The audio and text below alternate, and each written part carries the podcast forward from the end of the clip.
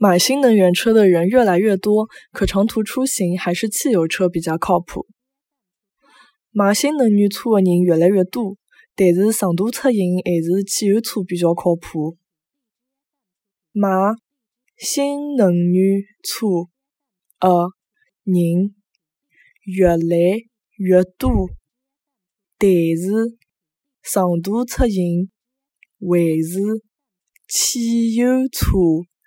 比较靠谱。买新能源车的人越来越多，但是长途出行还是汽油车比较靠谱。